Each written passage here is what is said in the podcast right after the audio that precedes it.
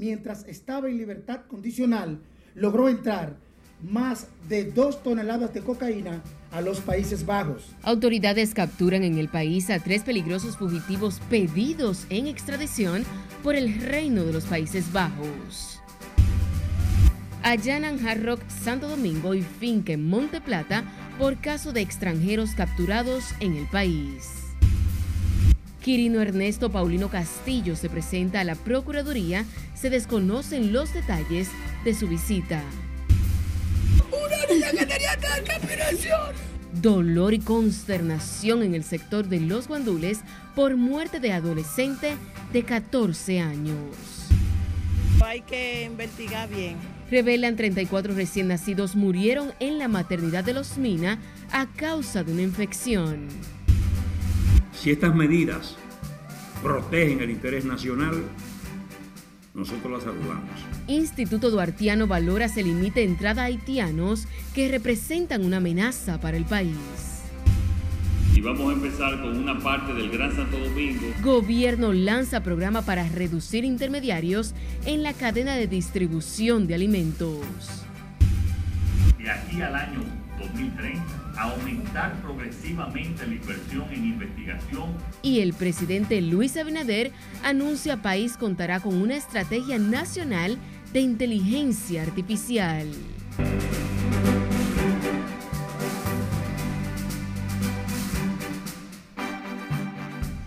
Buenas noches, bienvenidos a esta emisión estelar de Noticias RNN. Soy Janeris de León. Iniciamos de manera inmediata.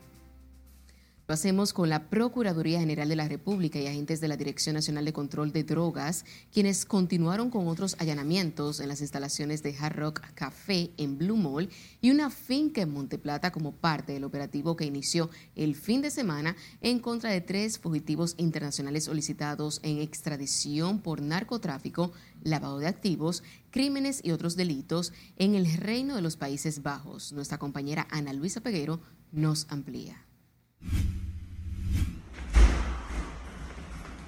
Los operativos que llevan a cabo la Procuraduría General de la República y la DNCD llegaron hasta el establecimiento Hard Rock Café en la exclusiva plaza comercial Blue de esta capital. Mientras que otro operativo simultáneo se desarrolló en una finca de Monteplata denominada como Los Gambinos, donde se incautaron nuevas evidencias. Las autoridades dominicanas informaron este lunes del arresto de tres fugitivos solicitados en extradición por su vinculación a las estructuras criminales Mocromafia y Nolit Soldier, acusados de narcotráfico, tráfico de armas, asesinatos y otros delitos en el Reino de los Países Bajos. Los arrestos se produjeron en una operación llevada a cabo mediante labores de inteligencia ejecutadas en distintos puntos del Distrito Nacional durante el fin de semana. En las intervenciones se ocuparon ocho vehículos de lujos, entre ellos una Jeepeta Audi Q8, una Jeepeta Audi Q7, una Lincoln Aviador, dos Jeepetas Mercedes-Benz, una Jeepeta Lexus y otra Jeepeta Range Rovers. Relojes, prendas, obras de artes, inmuebles, entre otras evidencias. Se informó que como parte de las investigaciones, los allanamientos continuarán en las próximas horas en busca de nuevas evidencias, así como la ubicación de otros bienes que poseen los fugitivos internacionales, apresados mediante labor de inteligencia en el Distrito Nacional. Ana Luisa Peguero, RNN. La Dirección Nacional de Control de Drogas junto a la Procuraduría General de la República capturaron tres peligrosos narcotraficantes de Países Bajos a los que les fueron ocupadas millonarias pertenencias. dice aquí no tiene la historia. Solicitados en extradición por su vinculación a las estructuras criminales Mocro Mafia y No Limit Soldier a la red de los señalados narcotraficantes se le atribuyen múltiples delitos, tanto en Países Bajos como aquí en República Dominicana. Los apresados son el holandés Danny Gede, Irving Laures Wawoe y Teres Angelo Richard de buscados en su país incluso por amenazas a sus principales autoridades. El mismo se encuentra en libertad bajo condiciones por narcotráfico y lavado de activos, pero mientras estaba en libertad condicional, logró entrar más de dos toneladas de cocaína a los Países Bajos. Entre el prontuario delictivo que se le atribuye a la red están sicariato, tráfico de armas, drogas, lavado de activos y otros. Estas organizaciones criminales han estado vinculadas a asesinato, secuestro, sobornos a funcionarios, disparos contra abogados de testigos protegidos e incluso han amenazado al primer ministro Mark Rutte y a la princesa heredera Amalia. Algunas de las evidencias incautadas a los sindicados narcotraficantes están estos lujosos vehículos, 28 mil dólares, obras de arte y relojes. Los arrestos se produjeron en una operación en la que fueron realizados varios allanamientos de manera simultánea, llevados a cabo mediante labores de inteligencia ejecutados en distintos puntos del Distrito Nacional durante el fin de semana. Durante la operación fueron desvinculados de la DNCD tres agentes que trataron de sustraer pertenencias durante el procedimiento. Tras una ardua labor de contrainteligencia, se descubrió que los agentes Luis González, Wilton Guzmán y Fernando Guzmán sustrajeron dinero del que se había ocupado en los allanamientos y tras ser interrogados admitieron los hechos y devolvieron las evidencias a los equipos operativos actuantes. Los extraditables tenían 10 años residiendo en el país y los agentes dominicanos están en manos de la justicia. La Dirección Nacional de Control de Drogas y el Ministerio Público mantienen abiertas las investigaciones, por lo que seguirán los allanamientos que podrían dar al traste con nuevos decomisos y apresamientos. Sila Disaquino, RNN. Quirino Ernesto Paulino, condenado por narcotráfico en el año 2011, se presentó hoy ante la Procuraduría General de la República junto a su abogado. Por el momento se desconocen las razones de su presencia en esa institución, pero se dijo que acudió a la sede del edificio que aloja además la Suprema Corte de Justicia a requerimiento de la Procuraduría de Persecución de la Corrupción Administrativa. Paulino Castillo, quien ha estado bajo perfil todos estos años tras haber cumplido una condena por narcotráfico en Estados Unidos, se le vio entrar a la Procuraduría pasado el mediodía de este lunes acompañado de su abogado.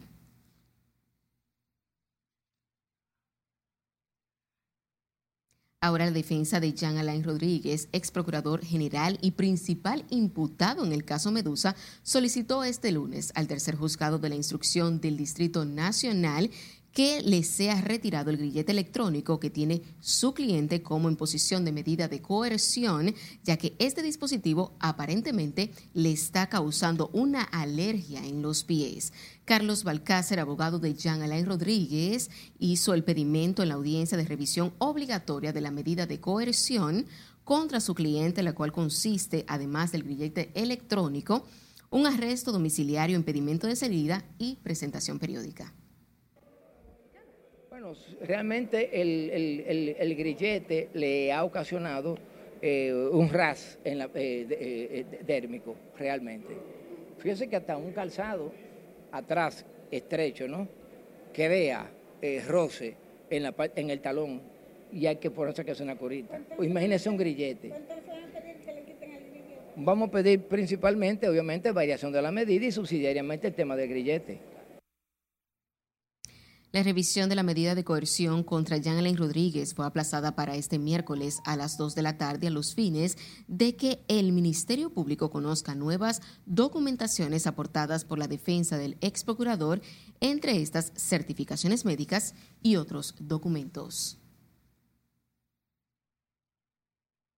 Pasando a otra información, una adolescente de 14 años fue asesinada a manos de dos supuestos delincuentes durante un confuso incidente en las afueras de un billar en el sector Los Guandules cuando los hombres atacaron a tiros al propietario de este local. Escalo Bichardo tiene la historia.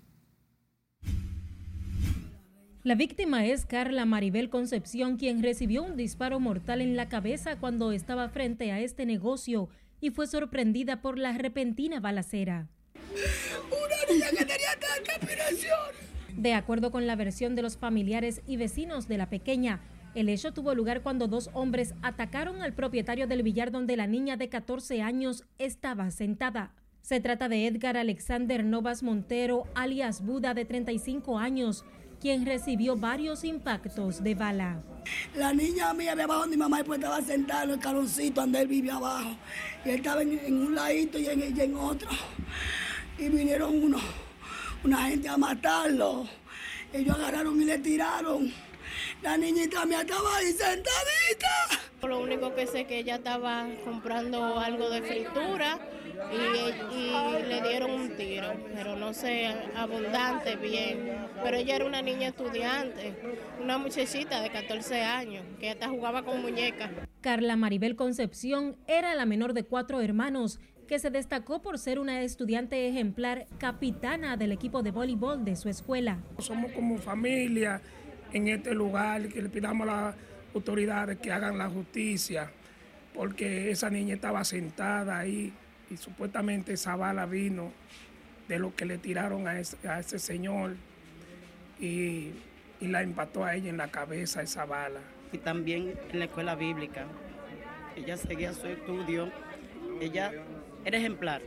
Era ejemplar, ejemplar. No tengo palabras como describir a Carla. Lo que se quiere es justicia, justicia. Todo el mundo se alarmó cuando pasó el caso, porque una niña que lo que va a cumplir son 14 años. ¿Y la gente qué es lo que dice? No, la gente estamos aquí consternados, todo triste, porque imagínate, fue una vida que se perdió y una vida que todo el mundo quería, no aquí. El llanto no cesa en la casa de la víctima donde sus familiares, maestros y compañeros de clase no asimilan lo ocurrido. Los restos de la niña son velados en la casa donde residía con sus padres en el sector Los Guandules. Entonces los inocentes son que pagan. Es Carelet Guillardo, RNN. A propósito de este tema, un hombre acusado de asesinar a un adolescente de 14 años en una balacera en los Guandules, en el Distrito Nacional, se entregó la noche de este lunes a las autoridades. Luis José García de la Rosa, de 24 años, aseguró que no está involucrado en la muerte de la estudiante Carla Maciel, quien perdió la vida tras recibir varios impactos de bala a manos de dos individuos que buscaban ajustar cuentas con un hombre apodado Buda. García de las Rosas se entregó a las autoridades a través de un medio de comunicación en compañía de su madre Marixa de la Rosa y su tío Narciso de la Rosa, los cuales esperan que todo sea aclarado. La Policía Nacional informó hoy que profundizan las investigaciones en torno al asesinato de Walter Alexander Martínez, alias Bobolo, de 38 años, quien recibió múltiples heridas de armas de fuego durante un velatorio de su abuela en el sector Villas Agrícolas. Diego Pesqueira, vocero del Cuerpo del Orden, detalló que en medio del ataque a mano de tres hombres vestidos de negro, resultó heridas una mujer identificada como Marlenis Díaz y su hija de 13 años.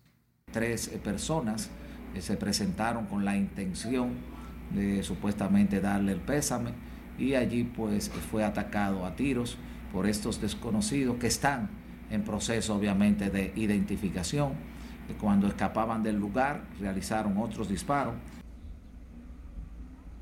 De acuerdo con el reporte preliminar, Bobolo era integrante de una peligrosa banda en la calle Los Pinos del sector Villas Agrícolas.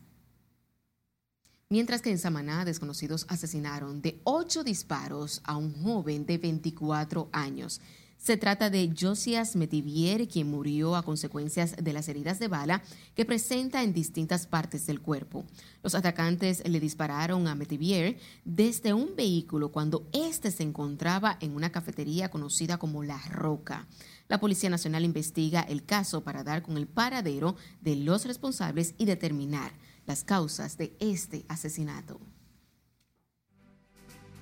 Y recuerde seguirnos en las diferentes cuentas de redes sociales con usuario arroba noticias RNN a través de nuestro portal digital www.rnn.com.do porque actualizamos todas las informaciones las 24 horas del día, los 7 días de la semana. También recuerde escuchar nuestras dos emisiones a través de Spotify y demás plataformas digitales similares porque RNN Podcasts es una nueva forma de mantenerse informados con nosotros. Si estas medidas protegen el interés nacional. Es tiempo de nuestro primer corte comercial de la noche. Al volver, duartianos apoyan decisión del presidente Luis Abinader de prohibir entrada a nacionales haitianos que estén en conflictos con la ley. Y vamos a empezar con una parte del Gran Santo Domingo. Además, detalles sobre el lanzamiento del programa del campo al colmado. L'espoir d'une politique migratoire acceptable y cónsul de Haití pide colaboración de las autoridades para mantener la armonía entre la República Dominicana y su país. Ya volvemos.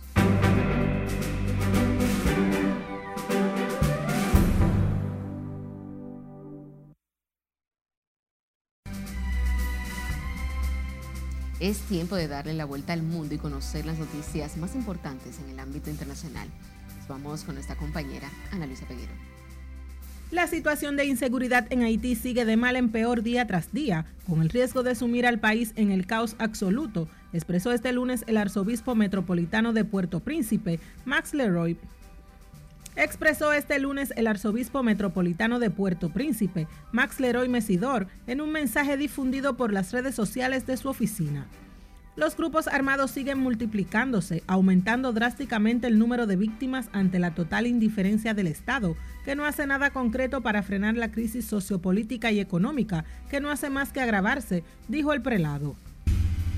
La Fiscalía de Estados Unidos anunció este lunes la imputación de dos personas por abrir y mantener operativa una comisaría ilegal de policía en el barrio chino en Manhattan, Nueva York, que trabaja bajo órdenes de la Policía Nacional China para hacer seguimiento y acosar a residentes de ese país, críticos con las autoridades de Pekín. Asimismo, la Fiscalía Federal del Distrito Oeste de Nueva York acusó en otro caso a otros 34 supuestos agentes de policía chinos de dirigir una campaña masiva en los medios sociales con el objetivo de amenazar a disidentes chinos, amplificar las divisiones entre los estadounidenses y minar la confianza en el proceso democrático.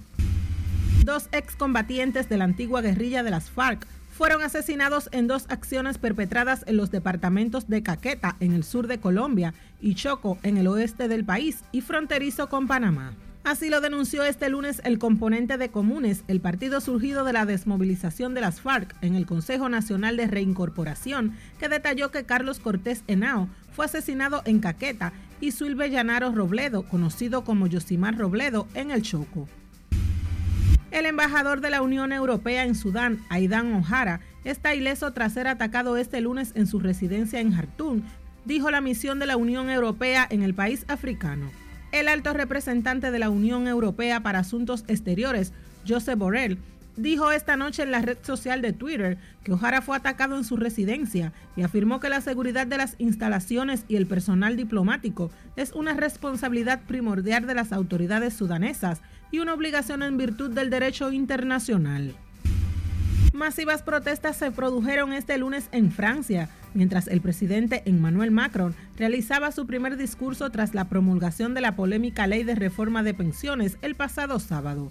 Los manifestantes levantaron y quemaron barricadas, mientras que la policía lanzó gases lacrimógenos para dispersarlos. De acuerdo a medios locales, centenares de manifestantes se reunieron en las calles de París, Burdeos, Lyon y otras ciudades para expresar su descontento ante la situación. En la capital francesa se congregaron con cacerolas alrededor de 2.000 personas en tres marchas. Hasta el momento se realizaron al menos 11 detenciones.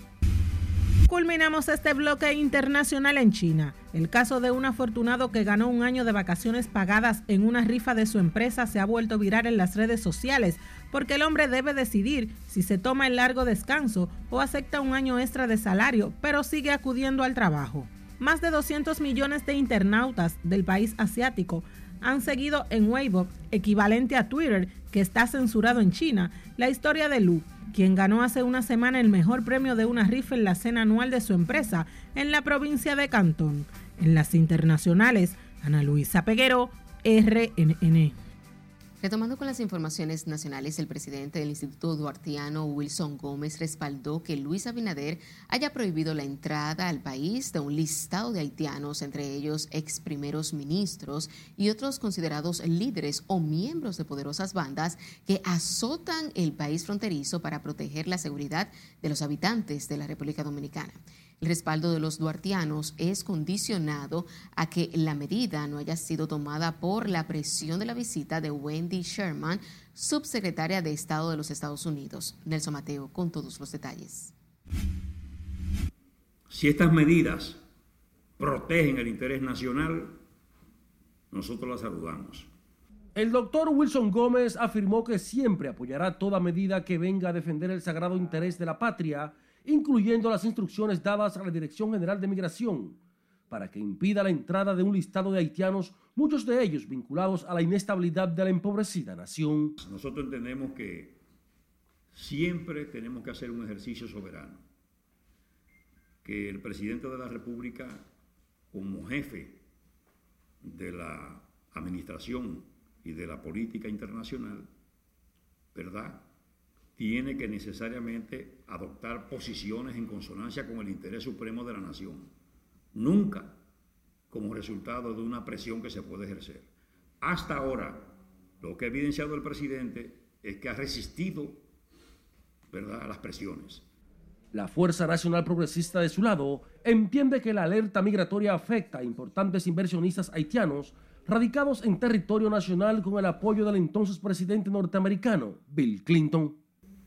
Entonces, tenemos que ver esto en ese contexto de que se está avivando un conflicto y República Dominicana puede ser el país más afectado por ese conflicto. Por eso nosotros siempre hacemos un llamado a nuestras autoridades a que eh, tengamos mucho cuidado para que no nos arrastren, y ahí concuerdo con el presidente del Instituto Guardiano, para no ser arrastrados a las contradicciones que se están desarrollando en Haití porque muchos quisieran precisamente que República Dominicana eh, terminara involucrado en esos conflictos. El doctor Wilson Gómez dijo que tiene sus reservas sobre la disposición migratoria porque se produce poco después de la reunión del mandatario dominicano y la subsecretaria de Estados Unidos, Wendy Sherman.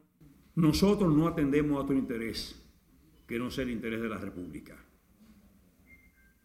Como eso ocurre con posterioridad a la visita de esa alta funcionaria norteamericana, Wendy Sherman, nosotros entendemos que toda acción dominicana debe ir en la línea de proteger el interés nacional, no el interés de ninguna otra entidad que no sea el interés dominicano. Los duartianos encabezaron una rueda de prensa este lunes para anunciar la marcha patriótica en San Pedro de Macorís el próximo 29 de abril, donde llamarán la atención de la comunidad internacional sobre la crisis haitiana. Nelson Mateo, RNN. En Santiago, el cónsul de Haití demanda mayor colaboración de las autoridades dominicanas en los operativos que realicen distintos puntos de la zona norte y que se puede armonizar en las relaciones dominico-haitianas. Junior Marte nos cuenta más.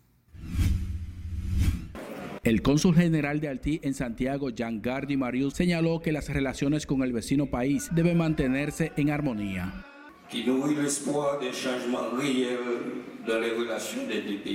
Que engrandece la esperanza de la relación entre los dos países. L'espoir d'une politique migratoire acceptable. La esperanza de, un, de una política migratoria aceptable. El diplomático vio con preocupación los apresamientos de estudiantes durante operativos, pese a estar identificados y carnetizados. Gardons aussi l'espoir de l'implication et l'engagement du gouvernement haïtien. Tenemos la esperanza de, del gobierno de Haití de la lutte pour le bien-être collectif de toutes les communautés haïtiennes de l'étranger. En la lucha del bienestar colectivo, colectivo de todas las comunidades haitianas en el extranjero. El funcionario haitiano habló tras encabezar el inicio de las actividades de la diáspora haitiana en República Dominicana.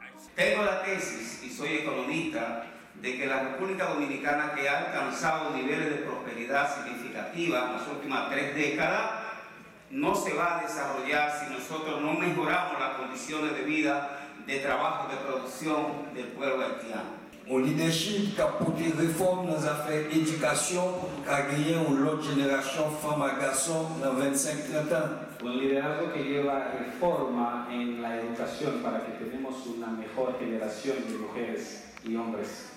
En la actualidad, Haití vive una situación tensa, sobre todo en su capital, Puerto Príncipe, donde las bandas que operan allí han provocado caos, desorden e inestabilidad social. En Santiago, Junior Marte, RNN. Pese al clima de inestabilidad política, social y económica que se vive en Haití, el intercambio comercial entre haitianos y dominicanos en el mercado de Dajabón se desarrolla con normalidad. Nuestro corresponsal de la zona, Domingo Popoter, nos cuenta más. La situación ahora mismo es que tengamos mucha pérdida porque los haitianos ahora mismo no nos quieren comprar la CEL. Bajo las últimas medidas del presidente Luis Abinader, que busca resguardar la seguridad de los dominicanos, el intercambio comercial en la frontera con Dajabón se desarrolla este lunes en paz y tranquilidad. Cientos de extranjeros se dieron cita en esta plaza comercial, en donde cada semana se realiza el mercado binacional. Bueno, es una medida importante porque si nosotros podemos ver, los americanos han impedido, ¿verdad?, de que las personas no graten el mismo eh, país de Haití. Sin embargo, la República Dominicana está en su deber, en la obligación de dar a, de dar a respetar lo que son sus leyes y sobre todo gente que, que han cometido delitos en su país no, no, pueden estar tampoco en territorio dominicano. Yo creo que la medida del presidente Luis Abinader va por lo correcto. Estamos haciendo un llamado al presidente que nos ayuda con esos depósitos, llenan de arroz, todavía nos sobran arroz y ni siquiera nos dan oportunidad de vender lo que teníamos en los depósitos. A que se nos permita eh, eliminar el inventario que tenemos en almacenes. Tenemos compromiso y tenemos la mercancía parada y incautada y queremos una respuesta. Mientras los extranjeros llegaban a la zona del puente fronterizo, la vigilancia por parte de los soldados del CEFRON era firme y constante. Las autoridades del ejército junto a migración han realizado operativos en toda la zona noroeste con el fin de resguardar a los dominicanos. El presidente de la República, Luis Abinader, instruyó al director general de Migración, Venancio Alcántara Valdés, para que sea prohibida la entrada a territorio nacional a extranjeros que impliquen amenazas para los intereses de la República Dominicana. Desde la zona norte de Jabón, Domingo Popoter, RNN. El presidente Luis Abinader encabezó la presentación del programa A Comer del Campo al Colmado, iniciativa que busca eliminar la cadena de distribución para que los productos de la canasta familiar lleguen más baratos a los consumidores. Juan Francisco Herrera se encuentra en directo y nos tiene todos los detalles. Buenas noches. Gracias, buenas noches. Comer del campo al colmado es una iniciativa que no solo beneficiará al consumidor final, sino también a los comerciantes y a los productores agrícolas. Y vamos a empezar con una parte del Gran Santo Domingo, que será la primera parte que funcionará esta, este programa en la parte oeste el gobierno sigue tomando medidas para enfrentar la carestía de algunos productos de la canasta familiar. El presidente Abinader, junto a los comerciantes detallistas, anunció un programa que busca que los precios de la comida sean más asequibles a la población. Nosotros queremos precios justos para los productores y precios justos para los consumidores. Y aquí y ahí es que tenemos que nosotros llevar una intermediación razonable. No es que no hayan intermediarios, es que sea una intermediación razonable para bien de todos. Y ratificó su compromiso de que la ciudadanía pueda adquirir arroz, habichuelas, carnes y otros productos básicos a menor precio. Hoy en este gobierno lo estamos atendiendo y lo vamos a atender, lo vamos a atender para bien de todos y especialmente de la gran masa de consumidores de la República Dominicana, pero al mismo tiempo organizando y fortaleciendo a los productores y consolidando también a los minoristas para que tengan más organizado y más estable también sus negocios.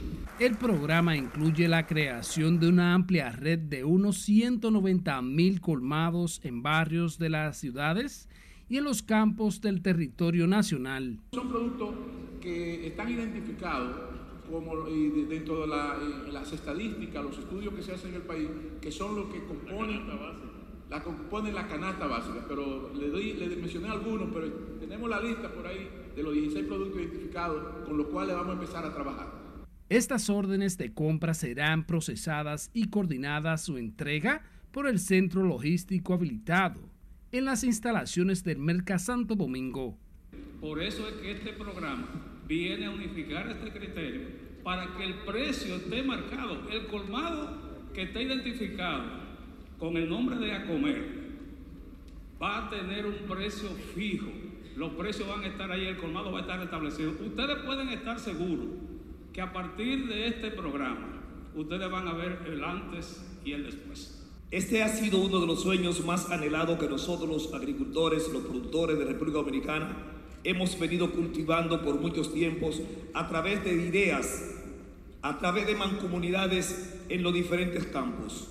El pago al productor será mediante tarjeta de débito, a través de la cual el productor podrá retirar su pago en los cajeros, ventanillas del Banco Agrícola y Reservas. Proconsumidor verificará que los colmados cumplan con este programa establecido por el gobierno y los comerciantes. Vuelvo contigo al estudio. Gracias, Juan. Las lluvias registradas en los últimos días han deteriorado la carretera y caminos vecinales del municipio de Sabana Larga, en Elías Piña, donde habitantes exigen la intervención de las autoridades. Julio César Mateo nos cuenta.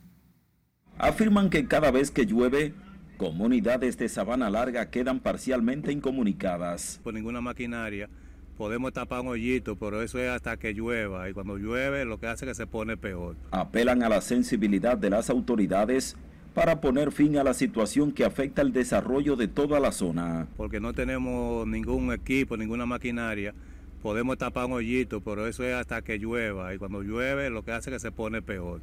O sea que lo que apelamos es a la sensibilidad del gobierno central para que vengan auxilio de nosotros. Ante las gestiones hechas frente a las autoridades locales, estas alegan que no disponen de equipos para mejorar la condición de la carretera de Sabana Larga. Ayer los vehículos pasan mucho trabajo ahí porque esa guagua es grande, al ser la curva media corta, entonces cuando esos aparatos son muy, muy grandes y muy largos, cuando pegó, levantó adelante y pegó atrás, las gomas quedan en el aire. Los habitantes en Sabana Larga expresaron que por no tener comunicación vial, decenas de familias han emigrado de la zona en los últimos años. Si esa carretera la hacen, eso es un éxito para esta comunidad, porque aquí nosotros estamos estancados. Aquí cuando llueve en agua ni puede caminar motor, ni, los vehículos es, dando bandazos que caminan. El municipio Sabana Larga está ubicado en la zona este de la provincia Elías Piña y según la Oficina Nacional de Estadísticas posee más de 2.500 habitantes. En Elías Piña, Julio César Mateo, RNN.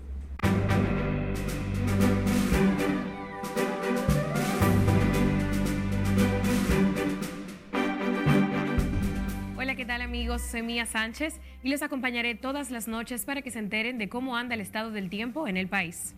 Para lo que falta de esta noche y madrugada, prevemos nublados y aguaceros moderados localmente, con tronadas y ráfagas de viento despejándose en ocasiones en sectores de las regiones noroeste, suroeste, cordillera central y el sureste.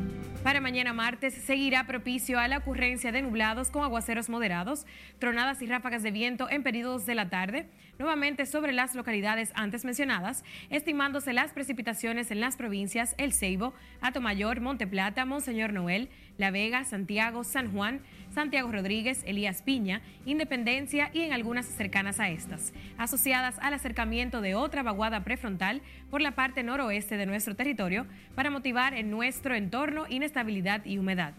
Las temperaturas seguirán calurosas, mientras que en las zonas montañosas serán agradables en la noche y madrugada. RNN les recuerda a toda la población que tiene que continuar economizando el agua, ya que la República Dominicana aún está en periodo de sequía estacional. Hasta aquí el informe del tiempo. Recuerde seguir el pronóstico del tiempo todos los días en nuestras redes sociales y continúe con la emisión estelar de Noticias RNN. Gracias, Mía, por tus recomendaciones. Hubo un incremento de la mortalidad y realmente fallecieron. Nos vamos a otra pausa comercial cuando estemos de regreso. Autoridades investigarán muerte de 34 recién nacidos en la maternidad de los Minas. Estamos dándole seguimiento a nivel ya de, del Ministerio Público. También sabrá qué pasará con el ginecólogo acusado de violación si es encontrado culpable. El país no tiene un plan nacional de prevención de suicidios. Y psicólogos piden al gobierno crear políticas para tratar la salud mental. Esta es la emisión estelar de Noticias RNN. No le cambie.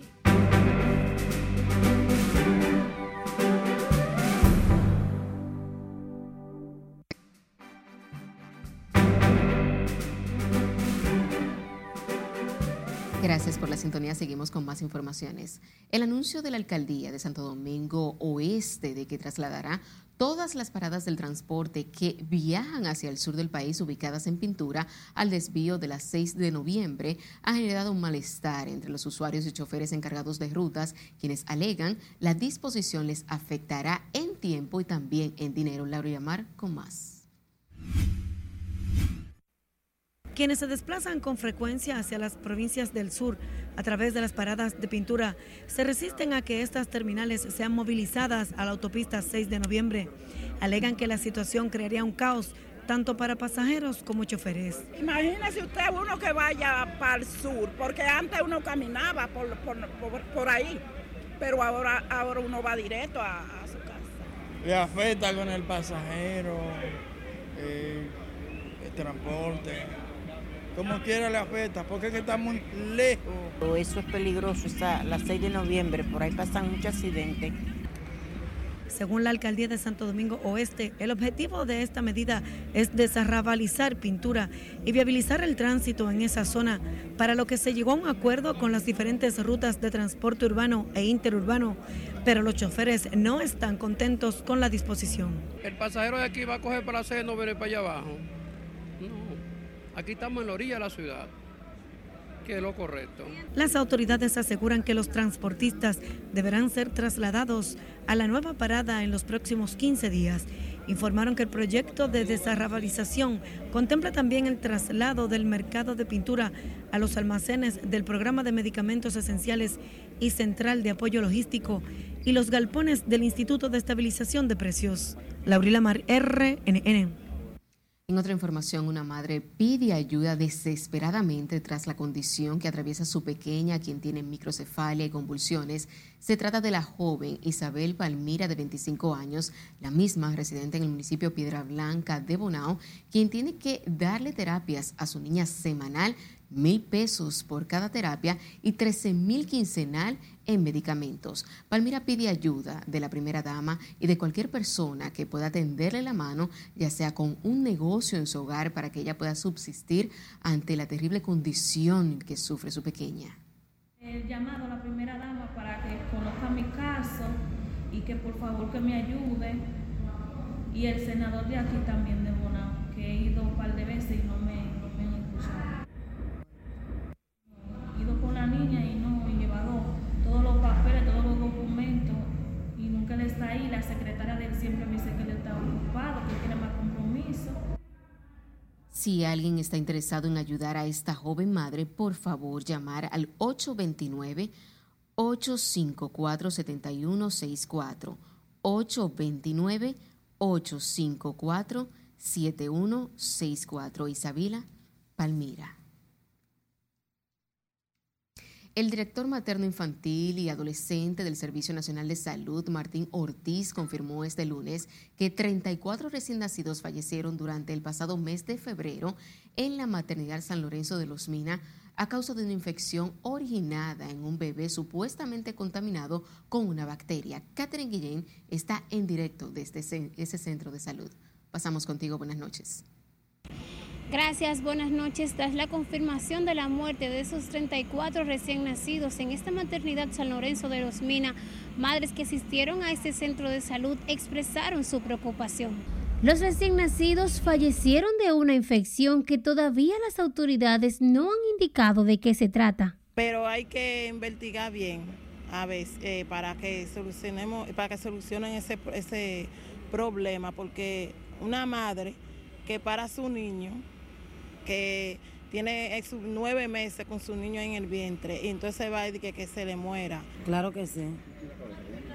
Claro que uno tiene que tener preocupaciones porque eso es grave, muy grave. A mí sí, porque no tengo hijos, pero tengo familia que tiene y algún día también yo voy a tener. Entonces eso me preocupa también si eso me pasa a mí. La versión de que estos recién nacidos murieron por una infección originada de un bebé contaminado no es muy creíble entre las madres que visitaban esta maternidad. Su, su niño, que se lo dejen morir, es un abuso. Es un abuso. Y yo perdí un niño aquí por ello. Eso es. Esos doctores para salir de, de, de, de, paso inventarían cualquier cosa, porque tuve un caso con un nieto mío que cuando nació no lo entregaron bien y de repente cuando amaneció se lo llevaron y dijeron de una vez que fue una infección que cogió por el ombligo. Porque a veces por negligencia médica muchos niños se mueren, no porque están de morirse, sino porque a veces se descuidan, ¿entiendes? Atendiendo a cosas que no tienen que entender, porque todo el que hace una vocación es porque quiere, eso era de antes que había vocación. Esta mañana el responsable de la Dirección Materno Infantil y Adolescente del Servicio Nacional de Salud, Martín Ortiz, confirmó que los neonatos fallecieron durante el pasado mes de febrero en esta maternidad de Los Minas. En la segunda mitad de febrero, en la segunda mitad de febrero hubo un incremento de la mortalidad y realmente fallecieron 34 recién nacidos en febrero. El Colegio Médico también denunció que se estaría alterando la edad gestacional de los recién nacidos fallecidos para modificar las estadísticas, ya que estos bebés serían prematuros y con un riesgo de fallecimiento mayor. Son denuncias, son a veces egos mal conducidos, a veces son luchas intestinas, políticas, que ustedes la saben, que no somos ajenas a ellas que generan este tipo de circunstancias y a veces se escapan y se vierten hacia afuera.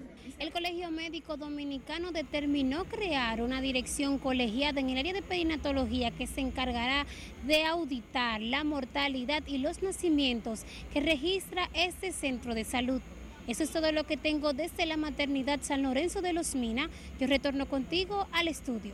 Te agradecemos por el reporte. En República Dominicana, los partos por cesáreas superan el 50% de los nacimientos, así lo confirmó el director materno-infantil del Ministerio de Salud Pública. Las autoridades sanitarias, aunque no dieron cifras, aseguran que en los centros de salud privado el número de cesáreas es mayor. Sí, sabemos que hay un gran porcentaje que algunas veces se va a demanda de la paciente sin la consejería adecuada, sin la explicación adecuada, muchas veces guiada o por presiones familiares o por dudas que ella tenga. Y hay otras veces que son a, conveniencia del personal, de, los médicos tratantes. Respuesta a la situación de los partos mediante procesos quirúrgicos, el Ministerio de Salud Pública lanzó hoy una guía de procedimientos para los partos, prevención de muertes maternas e infantil y lactancia materna. El viceministro de Garantía de la Calidad advirtió que el médico Silvano Reynoso no volverá a ejercer la medicina de comprobarse el denunciado abuso sexual contra una paciente y por el que fue dictada medidas de coerción. José Antonio Matos dijo que junto al Ministerio Público brindan protección y asistencia psicológica a la mujer que denunció al alegado médico abusador. Y, e hicimos una inspección. La clínica donde labora está libre de culpa y por consiguiente estamos dándole seguimiento a nivel ya de, del Ministerio Público para que él mismo reciba las sanciones del lugar. De, de igual manera, la Sociedad de Ginecología y Obstetricia nos ha dado apoyo en ese sentido y nosotros no vamos a tolerar bajo ningún concepto acciones como esta. El ministro de Salud Pública dijo es la primera vez que se documenta el abuso a una paciente, por lo que esperan no se repita el caso y recordó que los médicos están para cuidar a las personas. En otra información fue captado por cámaras el momento en que un hombre introdujo de manera agresiva a una mujer en el interior de un carro marca Toyota en la calle Emma Balaguer de los Girasoles en Santo Domingo. El video ha sido puesto en circulación en redes sociales con la finalidad de que las autoridades identifiquen al agresor y sea investigado sobre este hecho.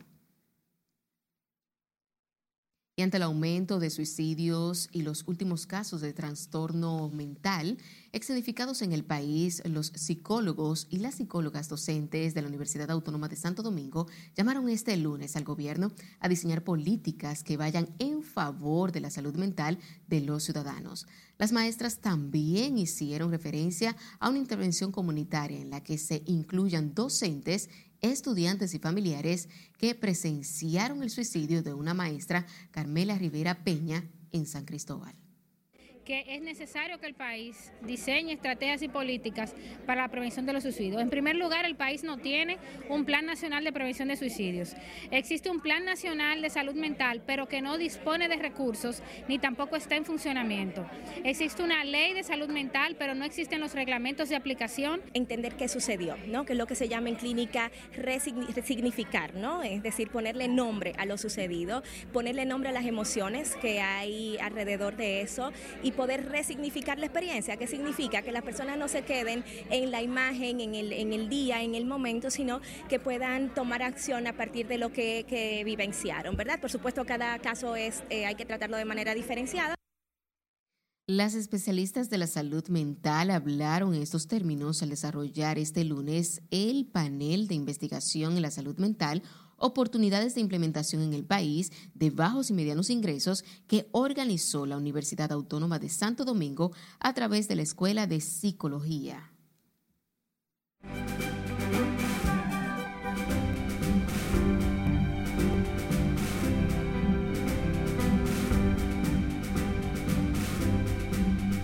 Es momento de hablar de las informaciones más importantes en la economía del país y del mundo con Martín Adames. Adelante. Gracias, buenas noches. Un lunes con buenas noticias sobre este primer trimestre en materia fiscal, informadas hoy por el Ministerio de Hacienda y con buen dinamismo en el sector bancario. Veamos los detalles. El ministro de Hacienda, Jochi Vicente, informó este lunes los resultados fiscales del primer trimestre del 2023, citando entre los principales logros un incremento en los ingresos fiscales de un 12.1% con relación al mismo periodo del año anterior y un 3% con relación a lo presupuestado. También la decisión del gobierno de avanzar el pago de la totalidad de las transferencias corrientes por concepto de recapitalización del Banco Central que estaban presupuestadas para el año corriente. El presidente ejecutivo del Banco Popular, Christopher Paniagua, resaltó el crecimiento sostenido de la economía del país que lidera los indicadores de la región y la acertada gestión de las autoridades monetarias y reguladoras del sector financiero nacional. Estas valoraciones fueron emitidas durante la inauguración simultánea de tres sucursales bancarias, una en Higüey, una en el Distrito Nacional y la tercera en Santo Domingo Norte, en un acto que contó con la presencia del superintendente de bancos, el señor Alejandro Fernández. El presidente ejecutivo de la Asociación Popular de Ahorros y Préstamos, Gustavo Ariza, informó que durante el ejercicio fiscal del 2022, la entidad mostró resultados favorables en sus indicadores financieros con utilidades netas de 3.040 millones de pesos y activos por el orden de los 127.045 millones de pesos. Como parte de los activos, la cartera de crédito creció un 23.7%, ascendiendo a 75.814 millones de pesos, con un índice de morosidad de un 1.3% y una cobertura de cartera vencida a más de 90 días de 290.2%. El precio del petróleo intermedio de Texas abría este lunes con una leve caída del 0.79% hasta ubicarse en los 81.87 dólares el barril tras cerrar el viernes su cuarta semana consecutiva al alza. La inteligencia artificial llegó al mundo de las finanzas, luego de que se publicaran dos artículos sobre los mercados financieros utilizando esta herramienta de chat GPT. Uno para descifrar si las declaraciones de la Reserva Federal de los Estados Unidos eran agresivas o moderadas y otra para determinar si los titulares de las noticias eran buenos o malos para tomar una decisión financiera. Según publicó el medio económico especializado Bloomberg, ambas pruebas fueron superadas, lo que sugiere un avance importante en el uso de la inteligencia artificial en la economía. Tal y como acaban de ver, hasta en el mundo de las finanzas ha llegado para quedarse la inteligencia artificial. Hasta aquí las económicas de Noticias RNN continúe con nuestra emisión estelar. La única vía para un desarrollo social y económico de cualquier sociedad. Nos vamos a nuestro último corte de la noche. Cuando estemos de vuelta, el presidente Luis Abinader asegura este año el país contará con una estrategia para uso de inteligencia artificial. Crucero con más de 4.000 turistas llega a Puerto Plata. Y la materialista pasa a las finales en la Casa de los Famosos. Ya volvemos.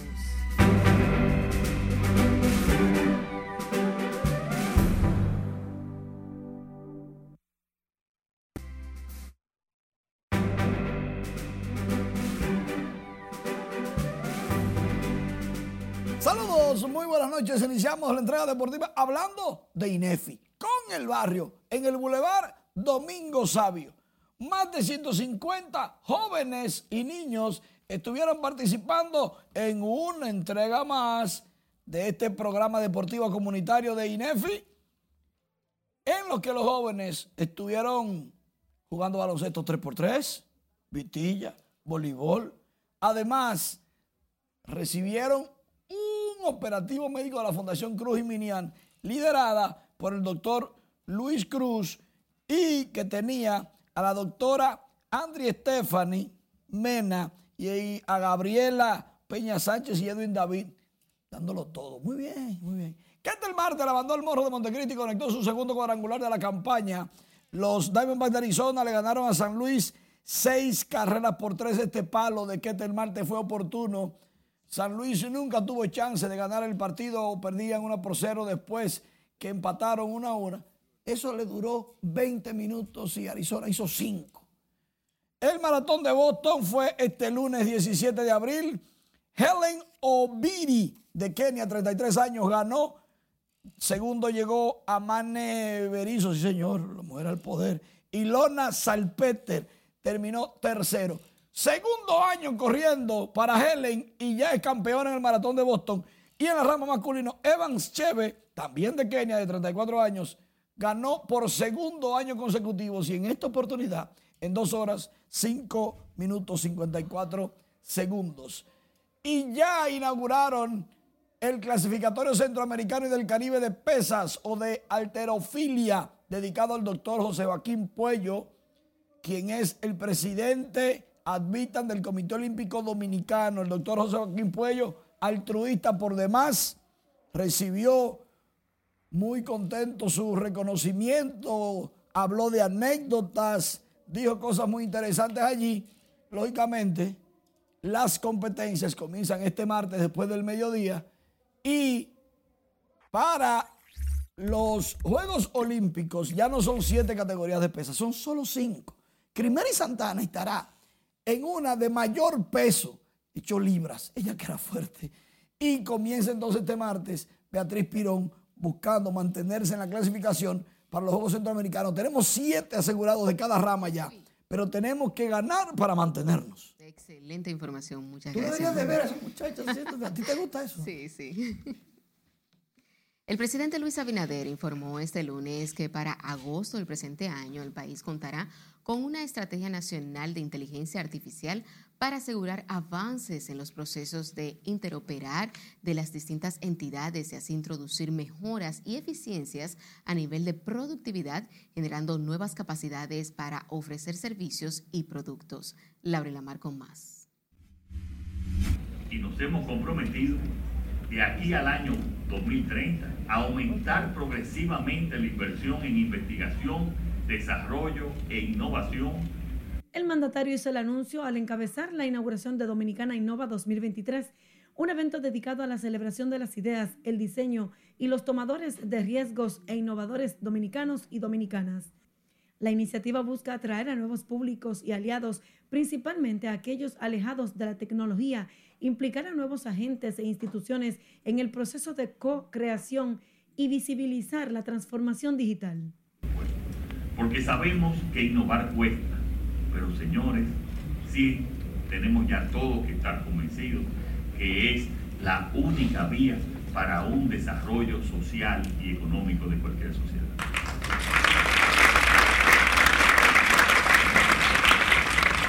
Por ello, hemos realizado importantes esfuerzos y coordinaciones con la Oficina Nacional de Estadísticas, teniendo como resultado la encuesta nacional de actividad económica, realizadas a nivel privado en una primera etapa, totalmente enfocada en medir los avances e inversiones en innovación.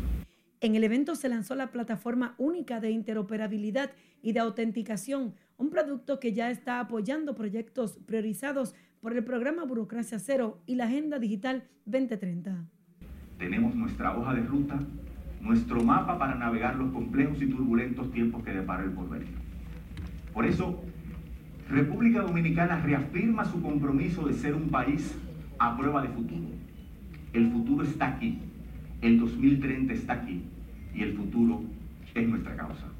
El cual tiene como objetivo diseñar e implementar un sistema donde se concentren las informaciones de los ciudadanos en términos de educación.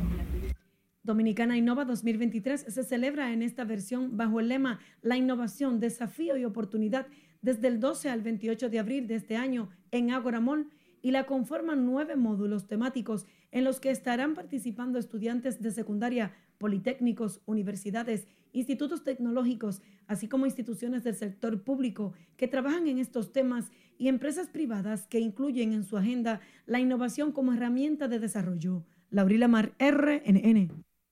Y sepa que arribó por primera vez a la provincia de Puerto Plata el lujoso crucero MSC Meraviglia, que trajo a bordo un total de 4.934 visitantes.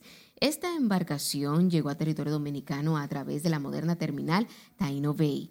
Es el sexto crucero más grande del mundo. Estos nuevos cruceros llegan a Puerto Plata y siguen potenciando a Puerto Plata como un destino crucerista.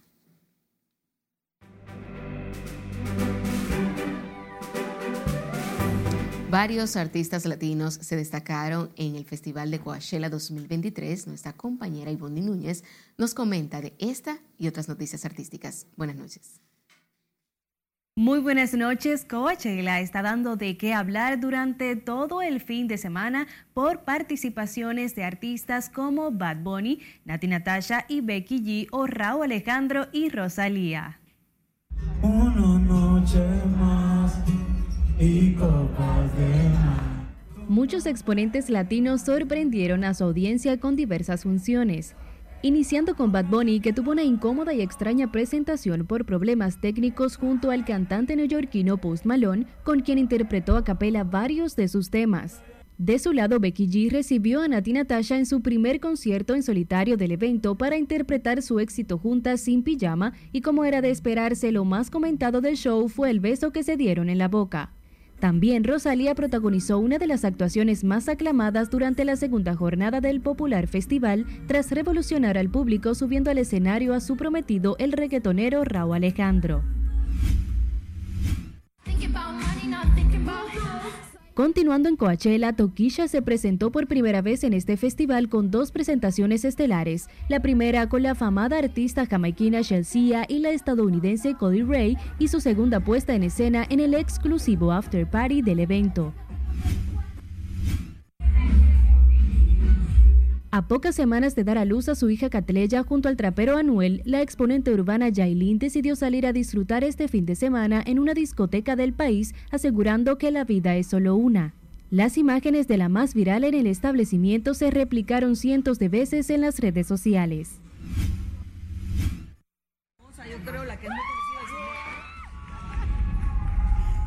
El empresario y promotor artístico Eury Matos ingresó al reality show La Casa de los Famosos para acompañar a la materialista. Matos permanecerá toda esta semana junto a su prometida dentro de la mansión en la Ciudad de México que desde el mes de enero ha acogido a diversas figuras latinas.